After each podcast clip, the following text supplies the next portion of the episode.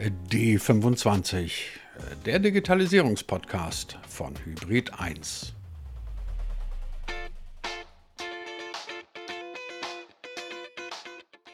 Wenn man wissen will, was auf der eigenen Webseite so los ist, gar kein Problem, dann guckt man bei Google Analytics und ein paar Minuten später weiß man dann auch schon, was Sache ist. Und wenn ihr irgendetwas mit Webseiten zu tun habt, dann habt ihr Google Analytics zumindest schon mal gehört, wenn ihr es nicht sogar selber benutzen solltet.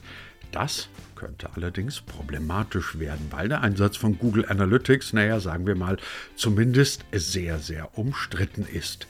Ich kenne keinen einzigen Weg, mit dem der Einsatz von Google Analytics legal sein könnte. Sagt nicht ich, sondern unser heutiger Gast bei der neuen Folge von D25, der Datenschützer Christian Bennefeld. Warum er glaubt, dass es besser wäre, von Google Analytics ganz, ganz schnell wegzugehen und sich nach einer Alternative umzusuchen, das erklärt er uns jetzt gleich in einer neuen Folge von D25, dem Digitalisierungspodcast von Hybrid 1. Den gibt's selbstverständlich ganz legal überall da, wo ihr gerne Podcasts hört. Ich bin Christian Jakubetz und ich wünsche erkenntnisreiche 20 Minuten.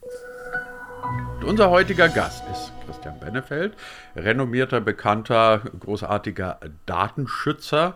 Ähm, große Leidenschaft. Gestern erst noch mit einem großen Interview in Media. Und in diesem ähm, Interview in Media, das hatte dann die Überschrift, ich kann mir, also sinngemäß, ich kann mir einen legalen Einsatz von Google Analytics nicht vorstellen. Jetzt haben Sie vorhin ähm, bei uns ein Webinar gemacht bei Hybrid 1, haben das nochmal ausführlich erklärt, warum Sie sich das nicht vorstellen können. Bleibt aber die Frage für den Fall, dass ich jetzt immer noch sage, nö, mein Google Analytics läuft eigentlich super und was soll mir schon passieren? Die Frage gebe ich an Sie. Was kann denn passieren, wenn ich weiter Google Analytics einsetze? Google Analytics ist im Moment eben sehr stark in der Kritik aus unterschiedlichsten Gesichtspunkten. Hier herrscht natürlich in Europa jetzt die DSGVO, die Datenschutzgrundverordnung. Daran müssen wir uns halten. Und in Deutschland gibt es speziell noch das TTDSG, was seit Dezember letzten Jahres in Kraft ist. Da gibt es unterschiedliche Bußgeldrahmen, wenn man gegen diese Gesetze verstößt. Und das kann bis zu 4% des Jahreskonzernumsatzes betragen, kann also richtig teuer werden, wenn die Aufsichtsbehörde hier vor der Tür steht. Und das hat sie tatsächlich ja auch bei verschiedenen ähm, Unternehmen schon getan. Ähm, da sind ja Fälle bekannt geworden bei Google Analytics aus Österreich, aus den Niederlanden, aus Frankreich, wo die Aufsichtsbehörden erstmal kommen. Also das, was droht, ganz konkret, sind zwei Dinge. Erstens die Aufsichtsbehörde, jemand beschwert sich vielleicht über die Website oder den Website-Betreiber, dass dort Google Analytics im Einsatz ist. Die Aufsichtsbehörde prüft das und dann muss man eben als ähm, Unternehmen nachweisen, dass dieser Einsatz rechtlich korrekt erfolgt. Das wird einem aber im Moment schwerfallen. Und dann muss man eben den Mangel beseitigen oder ähm, man lässt sich eben im Zweifelsfall auf ein Verfahren mit der Behörde ein. Das kann vor Gericht enden oder im Zweifelsfall auch in einem Bußgeld und dann auch sehr teuer werden. Das zweite äh, Thema, was man heute hat, das sind Schadenersatzklagen, ähm, die eben auch die DSGVO vorsieht. Und hier hat es ein paar Muster gegeben. Ein Muster will ich kurz heranziehen, weil es sehr, sehr ähnlich gelagert ist. Ähm, da ging es um den Fall von Google Fonts, also die Schriftarten, die von Google geladen werden. Ähm, hierbei wird eben aus den USA werden die Daten geladen. Dabei gerät die IP-Adresse des Besuchers, der eine Webseite besucht, wo Google, an der, äh, wo Google Fonts drauf installiert ist, eben direkt in die USA wird die übertragen. Und hier hat eben ein Gericht in Deutschland bereits Schadenersatz einem Verbraucher zugesprochen. Und hier drohen natürlich Massenklagen, weil es eben Unternehmen gibt, die eben sich für die Verbraucher einsetzen und solche Schadenersatzklagen auf eigenes Risiko durchführen und der äh, äh entsprechende Betroffene dann einen kleinen Teil sozusagen dieser Schadenersatzforderung erhält, einen anderen Teil behält eben das Unternehmen ähm, auch für die Juristerei und für die Beschäftigung der Anwälte. Also zwei Probleme, Aufsichtsbehörden auf der einen Seite, aber auch Verbraucherklagen und direkt äh, Massenklagen sozusagen, die da passieren können. Ähm, und der dritte Fall, äh, der ist nicht so abstrakt, das sind ähm, äh, eben Verbraucherschutzverbände. Der Max Schrems, ein bekannter Datenschützer aus Österreich, der geht eben auch gegen kleinere Unternehmen vor, beschwert sich hier automatisiert über ein Bot, über ein Programm, was er entwickelt hat und prüft eben, ist dort Google Analytics im Einsatz ähm, äh, und beschwert sich automatisch sozusagen bei den Aufsichtsbehörden. Aber eben das ist die aufsichtsbehördliche Seite und es ist die privatwirtschaftliche, sozusagen die Schadenersatzklagen, die über Verbraucher und Verbraucherschutzverbände drohen. Ich kann mir gut vorstellen, dass jetzt, äh, sagen wir, ein Controller in der Firma sagt, na, jetzt erzählt der Benefeld da irgendwas von Strafen, könnte mich ja was kosten etc. Aber sagen wir mal so, wenn uns das 100 Euro kostet, dann ist uns das ja relativ egal. Nun weiß ich, Sie sind logischerweise kein Jurist und es wäre jetzt auch vermessen zu sagen, sagen Sie uns doch mal eine Range, mit was muss ich denn rechnen? Aber trotz alledem sind die möglichen Strafen, sagen wir mal so, in einer Größenordnung, dass es eine Firma oder auch ein Privatmenschen wehtun kann? In jedem Fall. Also es ist, tut natürlich die 100 Euro, da kann man immer sagen, ach komm, aber man muss natürlich den Rahmen jeweils betrachten, wenn das ganz viele tun. Ja, also nicht nur einer, sondern Hunderte, Tausende vielleicht auf einmal auch nur mit 100 Euro winken, dann kann es eben auch schon in der Summe teuer werden, aber es sind jeweils eben auch Verfahren, die hier äh, im Zweifelsfalle auch vor Gericht durchgefechtet werden müssen. Und das zieht Aufwand natürlich nach sich, nicht nur sozusagen kostenseitig, sondern auch personell, intellektuell muss man da entsprechend darauf vorbereitet sein. Also das ist eben nicht nur die 100 Euro, die könnte vielleicht jeder verschmerzen, ähm, und genauso ist es eben, wenn die Aufsichtsbehörde vor der Tür steht. Dann muss man, hat man in der Regel Fristen, die dann laufen, in denen man eben die, ähm, die Nachweise erbringen muss, dass man eben hier einen rechtskonformen Einsatz macht oder eben Abhilfe schafft, indem man eben den Verstoß abstellt. Und das auch nicht mal ebenso gemacht. Also besser ist, man guckt vorher, welche Rahmenbedingungen herrschen und versucht sich daran zu halten, als sich hinterher den Ärger einzuholen. Das Risiko aktuell durch die vielen Klagen, die im Moment äh, unterwegs sind, gerade auch im Bereich äh, auf Websites und gerade auch im Besonderen auf Google Analytics hinblickend, ähm, die sind immens und äh, das Schadenpotenzial kann hier sehr groß werden. Haben Sie eine Erklärung dafür, warum mit dieser, mit dieser Geschichte Google Analytics immer noch relativ salopp umgegangen wird und warum das offensichtlich noch nicht so richtig im Bewusstsein vieler angekommen ist, weil wir haben ja vorhin ein Webinar gemacht, da hatte ich den Eindruck, vielen war das eigentlich in der Form gar nicht klar. Sie haben ganz, ganz oft in letzter Zeit auch öffentlich immer wieder eindringlich darauf hingewiesen, ähm, liebe Leute, wenn ihr Google Analytics weiter einsetzt, könntet ihr ein Problem haben. Trotzdem habe ich jetzt nicht den Eindruck, dass es gerade zu einer Massenflucht von, von Google Analytics wegkommt. Ja, also äh, der Kölner sagt immer, et, et noch immer Jodje Jange, also es ist immer noch gut gegangen, ähm, äh, irgendwie kommt man schon durch. Und na klar, die kleineren Website-Betreiber, die heute vielleicht nicht unbedingt im Fokus der Verbraucherschutzverbände von Max Schrems oder eben auch vielleicht von äh, äh, äh aufsichtsbehördlicher Seite eben nicht genau beäugt werden, die schlüpfen vielleicht hier noch einen Augenblick unter dem Radar durch. Da muss jeder, wie wir gerade diskutiert haben, eben selbst entscheiden, kann ich das Risiko noch eingehen ähm, oder kann ich es nicht eingehen. Fakt ist, dass die großen Unternehmen, all die, die sozusagen strategisch eben auf Google äh, gesetzt haben, sich im Moment eben aufgrund der Rechtsunsicherheit umorientieren und nach neuen Lösungsmöglichkeiten äh, mit europäischen Anbietern suchen.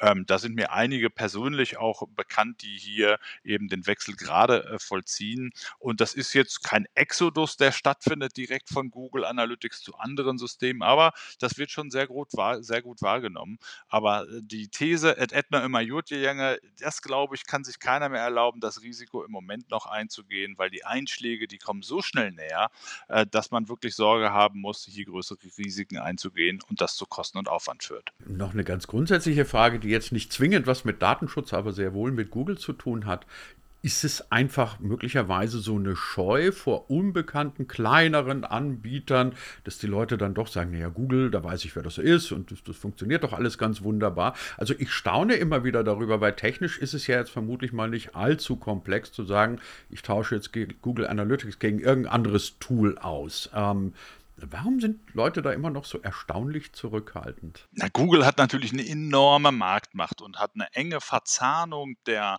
eigenen Produkte miteinander. Das heißt, Google Analytics ist ja auch stark wieder integriert in Google Ads, sodass man die Audience, die man eben, die Segmente, die man bildet in Google Analytics, die kann ich eben auch ähm, für das Targeting, äh, sprich sozusagen für die Aussteuerung von Anzeigen wieder verwenden. Das ist auf der einen Seite eben die enge Verzahnung, aber eben auch der Fakt, dass Google Analytics erstmal augenscheinlich natürlich kostenlos ist. Der Website-Betreiber zahlt nichts dafür und dann denkt sich natürlich jeder, hey, das günstigste, was ich haben kann, ist natürlich kostenlos. Steht ein großer Konzern dahinter, mache ich erstmal. Dass das dann vielleicht auf der rechtlichen Seite nicht mehr ganz so einwandfrei ist, das lernen wir jetzt gerade. Jetzt muss man es dann doch nochmal erklären, auch ähm, wenn das ein bisschen komplexer jetzt wieder wird. Was genau haben denn Gerichte und jetzt auch Sie als Datenschützer an Google Analytics auszusetzen, beziehungsweise vielleicht muss man auch so mal fragen, was machen denn andere vermeintlich besser als Google Analytics? Weil letztendlich geht es ja darum, ich als Anwender oder als derjenige, der, der ein Tracking-Tool einsetzt, will ja vielleicht gar nichts Böses. Ich will ja nur, was legitim ist, einigermaßen wissen, wie haben sich die Leute auf meiner Webseite bewegt. Was interessiert sie, was interessiert sie nicht. Also zumindest aus Journalistensicht beispielsweise kann ich Ihnen sagen, ähm, dass das für mich natürlich relevant ist. Ich will den Leuten keine Waschmaschine verkaufen, aber zu sehen, läuft eine Geschichte gut, läuft eine Geschichte nicht gut, hat ja dann letztendlich dann auch einen Einfluss auf ein inhaltliches Angebot. Und das ist doch bis dahin ja erstmal legitim, oder? Absolut richtig. Äh, jeder Website-Betreiber hat ein berechtigtes Interesse, ein feststehender Rechtsbegriff aus der DSGVO, ähm, äh, eben diese Daten über Nutzerströme auf seiner Webseite zu analysieren und damit eben zum Zweck der Optimierung zu agieren. Das ist völlig unstrittig und äh, das ist auch jedem sozusagen zugestanden wo man immer darauf achten muss, insbesondere unter diesem sogenannten berechtigten Interesse, ist die Tatsache, was ist die vernünftige Erwartung des Nutzers? Denn man muss eine sogenannte Interessenabwägung machen.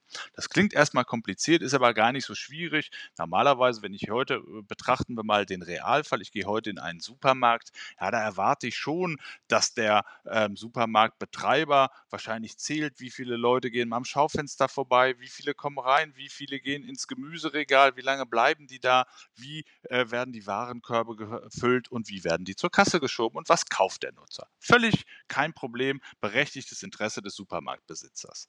Was aber jeder vielleicht nicht erwarten würde, dass dann diese Daten ähm, äh, geteilt werden äh, mit anderen Supermarktketten, vielleicht an eine zentrale Stelle geführt werden, wo nicht nur mein Besuch aus dem Supermarkt, sondern beim Besuch aus der Apotheke, mein Besuch vielleicht aus dem ähm, äh, Rotlichtmilieu ähm, äh, oder äh, äh, meinen Krankenbesuch, all das wird zusammengeführt, sodass ich eben transparent bin. Und das ist genau das Problem, was wir mit Google und Google Analytics haben, weil Google hat natürlich einen anderen Zweck. Google will jeden Nutzer möglichst genau kennenlernen, um ihn eben mit individualisierter, personalisierter Werbung zu beschicken. Und dazu macht es eben eins, es gibt Google Analytics kostenlos raus und verdichtet von sämtlichen Google Analytics Anwendern die Daten zu komplexen Persönlichkeitsprofilen, wo eben genau alles zusammengefasst wird, was den Lebensbereich des Nutzers umfasst. Und das ist natürlich nicht mehr in der vernünftigen Erwartung des Nutzers und bricht hier schlichtweg mit dem berechtigten Interesse. Deswegen braucht man ein anderes Rechtskonstrukt aus der DSGVO, um ähm, das noch zu rechtfertigen. Berechtigtes Interesse für Google Analytics scheidet immer aus und äh, deswegen, weil eben eine Zweckänderung äh, vollzogen wird. Der Website-Betreiber hat sehr wohl zum Zweck der Website-Optimierung ein berechtigtes Interesse, aber er darf die, den Zweck nicht ändern für Google im Sinne, dass Google eben äh, den Nutzer profiliert und mit äh, Werbung beschickt. Das ist eben da von dem Rechtskonstrukt des berechtigten Interesses nicht mehr gedeckt.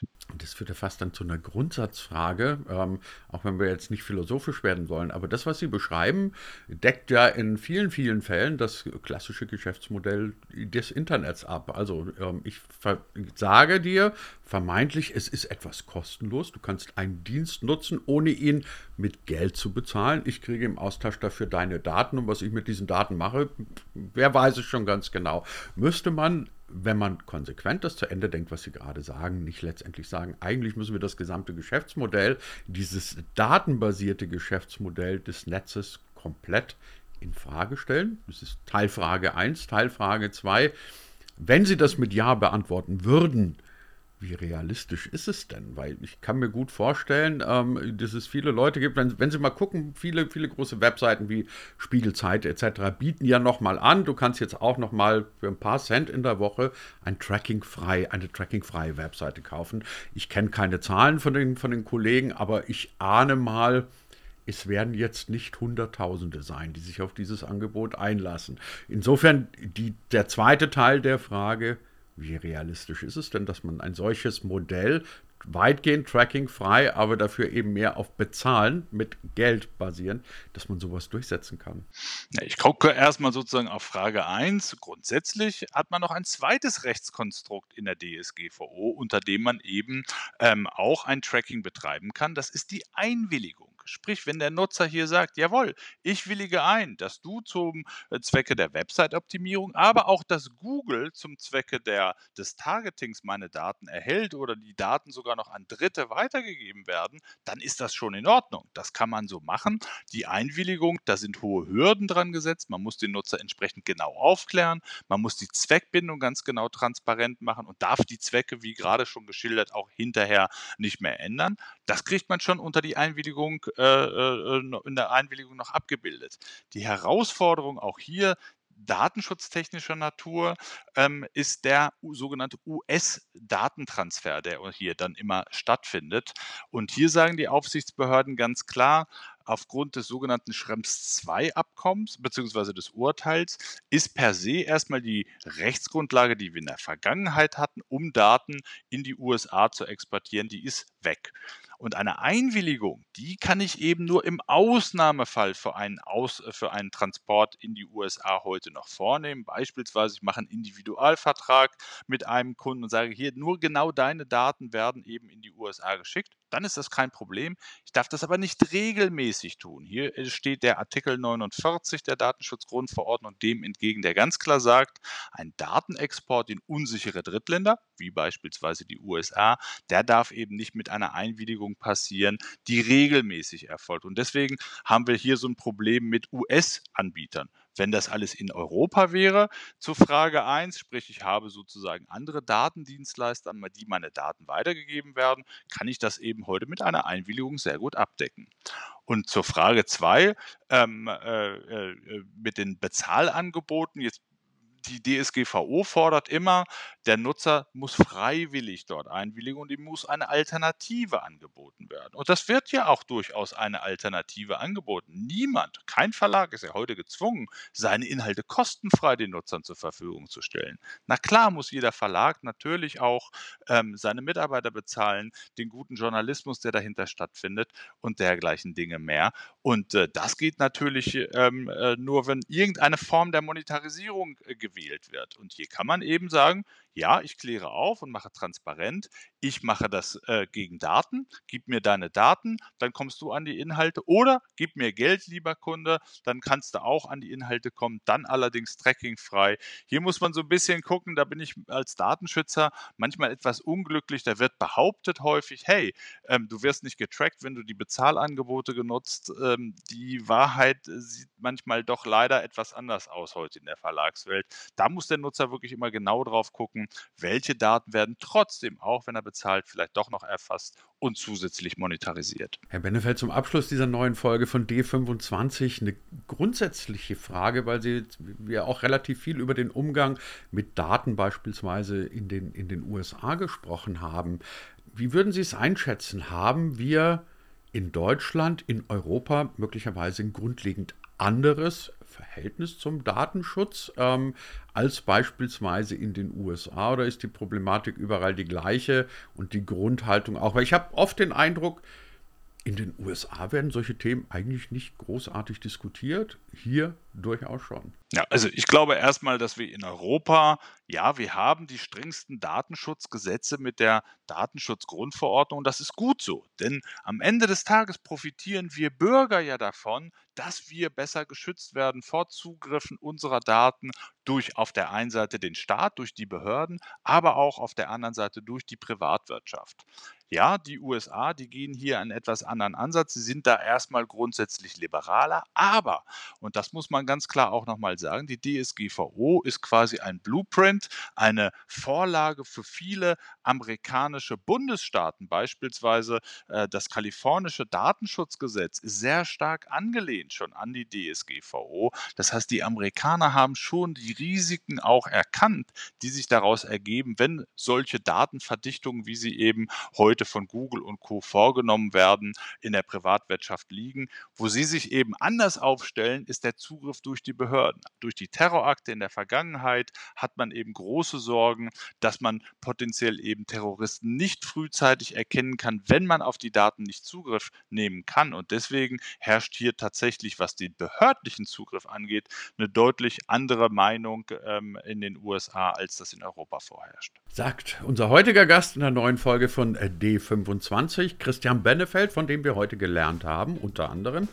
Liebe Leute, wenn ihr Google Analytics irgendwo im Einsatz habt, verlasst euch mal nicht drauf, dass es dann schon einfach gut gehen wird und keiner wird es bemerken, sondern im Zweifelsfall handelt. Wie auch immer, keine Tool-Empfehlung von uns und auch keine Tool-Beratung, aber zumindest der Versuch, ein Bewusstsein dafür zu schaffen, dass der Einsatz von Google Analytics problematisch sein könnte. Unser heutiger Gast, Christian Bennefeld, ganz herzlichen Dank dafür. Ich bedanke mich auch. Vielen Dank, dass ich dabei sein durfte. Dankeschön, Herr Jakobetz.